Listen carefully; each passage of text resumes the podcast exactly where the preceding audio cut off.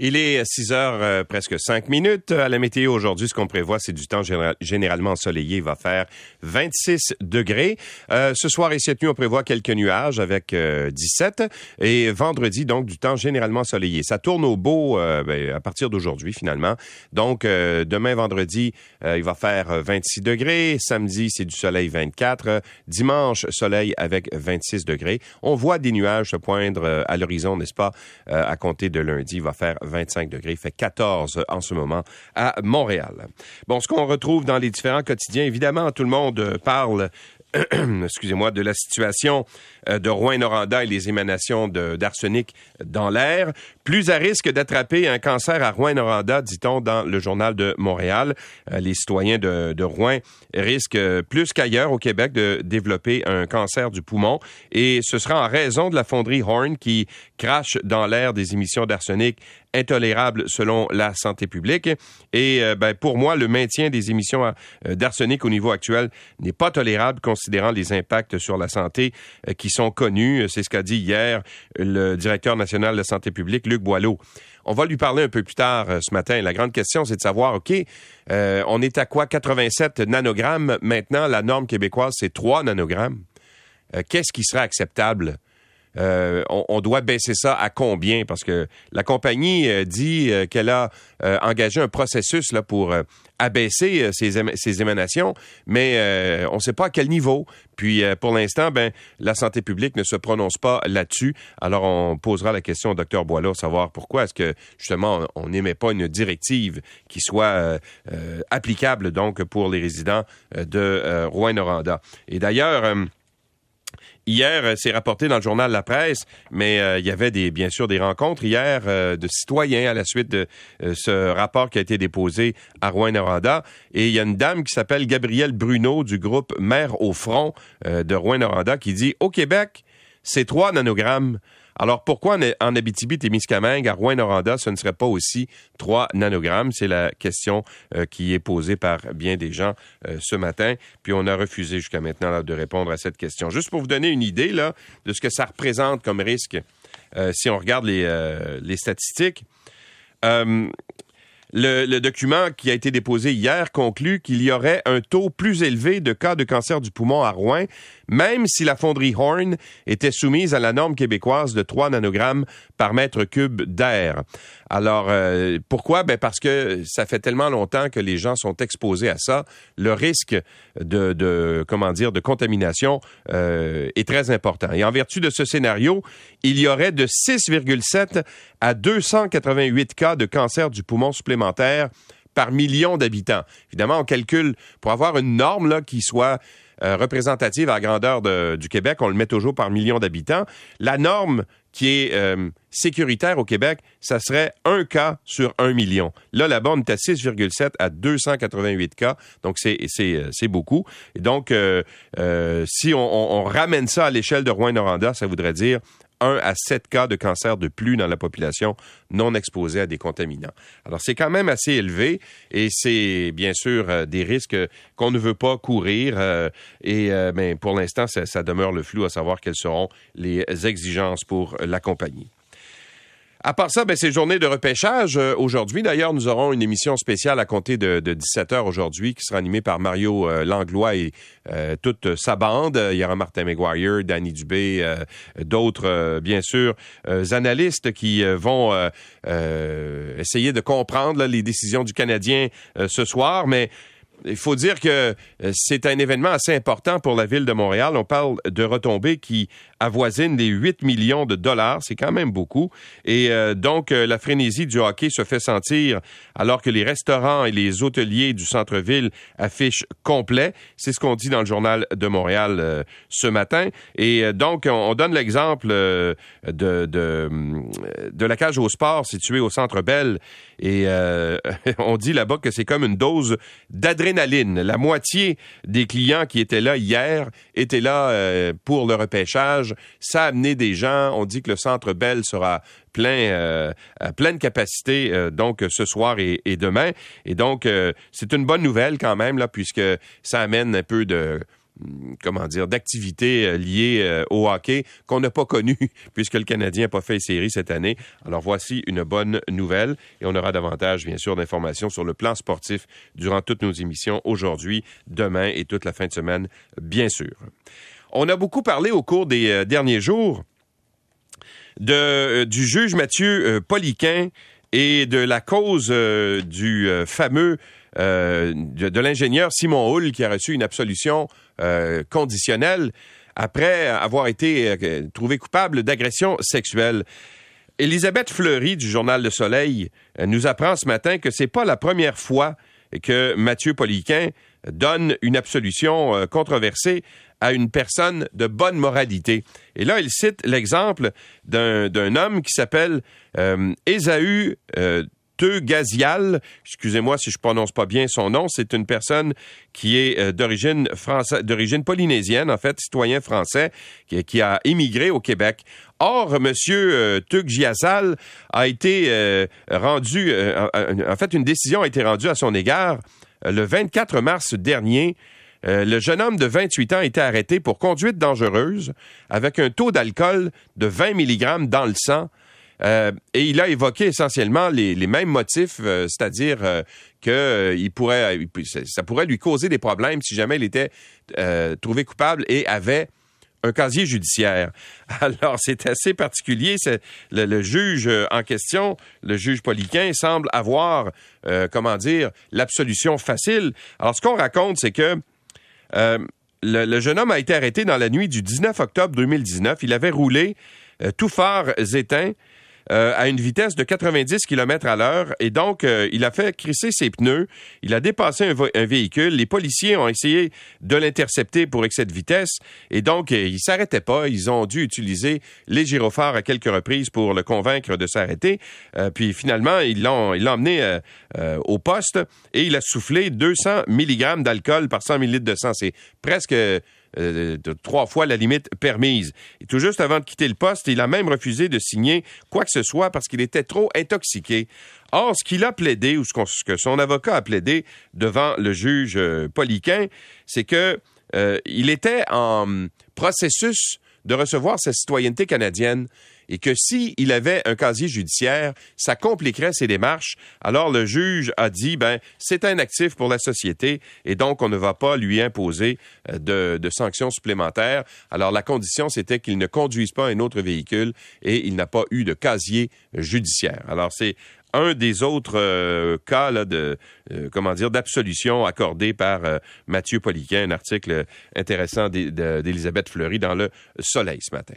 bon, nouvelle en dernière heure finalement. Ben Esther nous en parlait tout à l'heure. Bien sûr, c'est une nouvelle d'importance sur le plan international.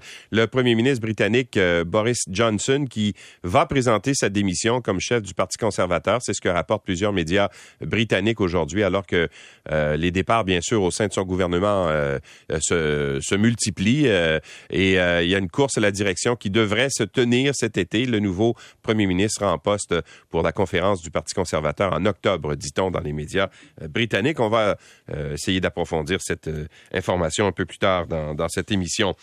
On, on, a beaucoup fait état au Québec depuis un an euh, de la filière euh, du gaz et du pétrole. Hein. Et euh, le gouvernement Legault s'est engagé à ne plus financer, en fait, à mettre un terme à l'exploitation du gaz et du pétrole sur son territoire. Or, ce qu'on apprend, c'est que Ottawa, de son côté, ouvre la porte au gaz naturel dans l'est du pays. Pourquoi? Ben parce que, bien sûr, il va y avoir un marché tout nouveau qui va euh, ouvrir avec le fait que les pays européens veulent de plus en plus prendre leur distance de la Russie, essayer de ne pas être dépendants du fameux gaz russe. Alors, euh, donc en Europe, on vient de classer le gaz naturel d'ailleurs dans la catégorie des énergies qui sont bénéfiques pour la lutte contre la crise climatique. Et euh, Alexandre Shield, dans le journal Le Devoir ce matin, nous apprend que le gouvernement du Canada a présenté à l'Allemagne trois projets qu'on aimerait promouvoir pour justement devenir l'alternative russe, si on veut, au gaz naturel pour l'Europe. Alors, de ces trois projets-là, ça a été présenté donc en Allemagne un mois avant le début de l'invasion russe. Le Canada et l'Allemagne ont organisé une rencontre consacrée au développement de l'industrie gazière et des projets de gaz naturel liquide. Et euh, donc, le premier projet est celui de Goldboro. Ça s'appelle Goldboro euh, euh, LNG. ça fait partie des, trois terminaux d'exportation qui sont actuellement proposés sur la côte Est. Alors, l'entreprise qui s'appelle Pierre Day Energy qui a déjà été active dans l'exploration pétrolière en Gaspésie d'ailleurs, euh, veut euh, euh, installer une espèce d'usine flottante de liquéfaction du gaz naturel en Nouvelle-Écosse et la réalisation de ce projet pourrait impliquer l'utilisation du réseau Trans-Québec et maritime qui traverse le sud du Québec, bien sûr, pour acheminer là-bas du gaz naturel. Un autre projet qui est situé au Nouveau-Brunswick pourrait aussi utiliser ce fameux gazoduc. C'est celui de Saint John LNG. Euh, celui-là est au Nouveau-Brunswick et qui appartient à la multinationale Repsol. Et le troisième projet, c'est l'entreprise LNG Newfoundland qui envisage d'implanter aussi une usine flottante de liquéfaction, mais le gaz serait transporté grâce à un gazoduc sous-marin de 600 km et serait prélevé au large euh, de l'île euh, de, de, Terre-Neuve. Alors, euh, évidemment, chez nous, on avait un gros projet qui s'appelle GNL Québec, là, dans le secteur de, de la baie au Saguenay. Euh, les promoteurs de GNL Québec, d'ailleurs, qui poursuivent euh, les efforts de lobbying auprès du gouvernement fédéral pour euh, essayer de mousser ce projet-là, malgré le rejet récent de ce projet. Alors, on verra bien si ça peut redonner un souffle, si on veut, à ce projet-là qui fait pas l'unanimité au Québec et donc dont le gouvernement Legault d'ailleurs avait pris ses, distances au cours des derniers mois. Euh, tiens, continuons avec euh, cette, euh, cette nouvelle d'intérêt économique.